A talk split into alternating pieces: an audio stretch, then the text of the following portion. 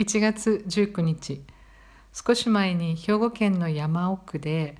えー、すごい美味しいパンの工房を作ってそれを宅急便で全国に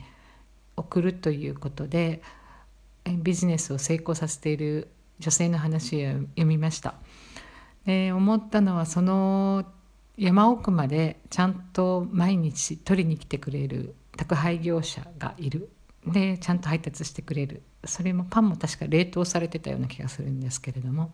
そういうロジスティックが今も田舎まで、えー、あると。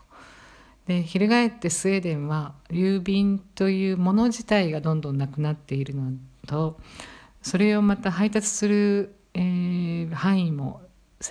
うまくしようとしているということで郵便物を受け取れない人が増えてきてます。あまあ受け取れるんですけどもはるか遠くまで取りに行かないといけない。